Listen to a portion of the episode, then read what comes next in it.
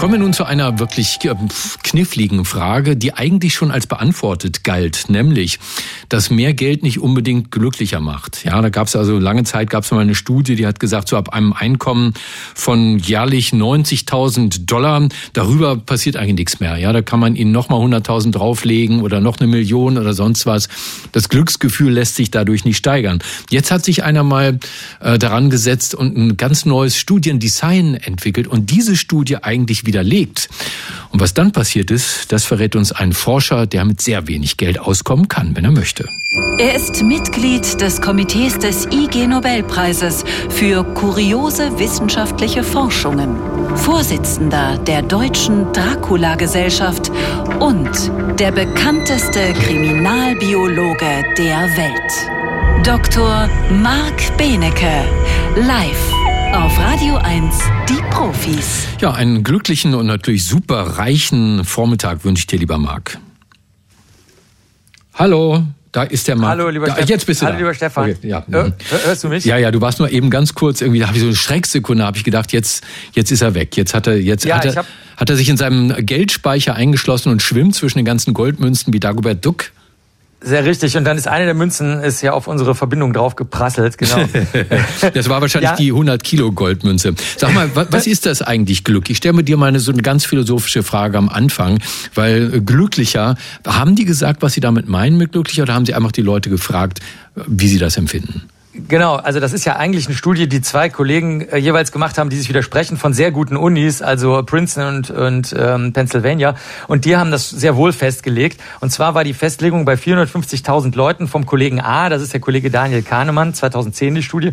Also glücklich bist du, wenn du zu einem ähm, bestimmten Zeitpunkt, wenn du gefragt wirst, angibst, dass du entweder fröhlich bist oder glücklich bist oder viel lächelst. Eins von diesen drei Sachen. Und das Gegensatz, der Gegensatz dazu war, wenn du dir sehr viele Gedanken machst oder traurig bist. Also so haben die das unterschieden, ganz einfach. Also das äh, finde ich, das kann man auch ganz gut nehmen ähm, äh, als, als Festlegung, weil die nicht so sehr auf irgendwelche tiefen äh, Details eingeht. Also so haben die das jedenfalls Und was gemacht. hier ja ganz interessant ist, hier sind ja zwei Studien, die einander eigentlich widersprechen. Ne? Und das ist- es zeigt ja auch wieder, wie seriös die Wissenschaft ist, dass wenn es neue Erkenntnisse gibt oder neue Methoden, dann kann man auch eine alte Erkenntnis mal einfach so zu den Akten legen.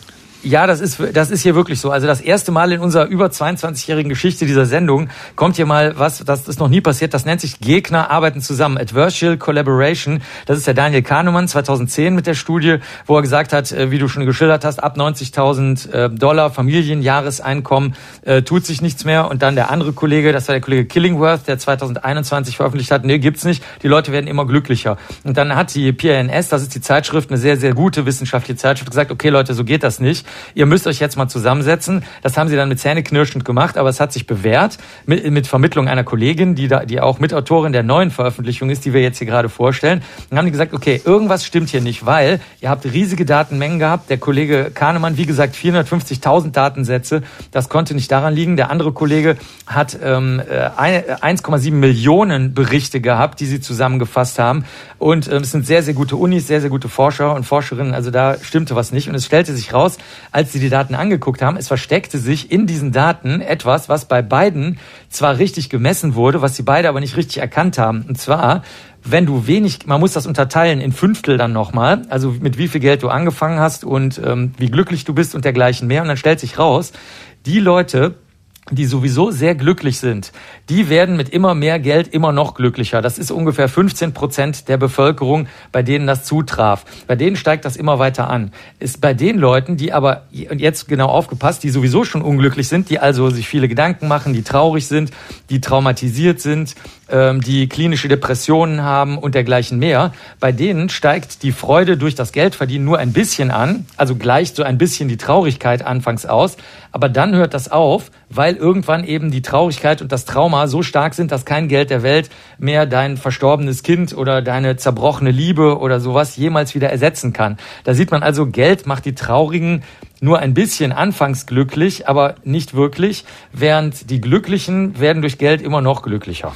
Und zwar äh, bis ins Unendliche hinein. Also sollten du, lieber Marc, und ich jetzt wirklich daran arbeiten, dass wir eines Tages äh, Milliardäre werden, weil dann kennt unser Glück keine Grenzen und man könnte aus unseren Glücksköpfen Kraftwerke machen für fürs Glück. Ja, das hast du aber schön gesagt. Münzen zu Glückskraftwerken, ja, sehr schön. Oder Geldscheine. Ja, äh, es ist so, dass ja, irgend, also wenn, nehmen wir mal an, wir beide wären sehr glückliche Personen, dann würde das nach dieser äh, Studie, die jetzt wirklich sehr gründlich ist, würde das auf jeden Fall klappen. Aber jetzt kommt die eigentlich, finde ich, sehr gute Nachricht. Also wir haben ja gehört, wer sehr traurig ist, den kann Geld nur ein klein bisschen helfen. Also deswegen muss man lieber daran arbeiten, dass eben wieder eine neue Liebe entsteht oder man irgendwie damit klarkommt, dass etwas Schreckliches passiert ist und nicht darauf äh, ewig hängen bleibt bleiben.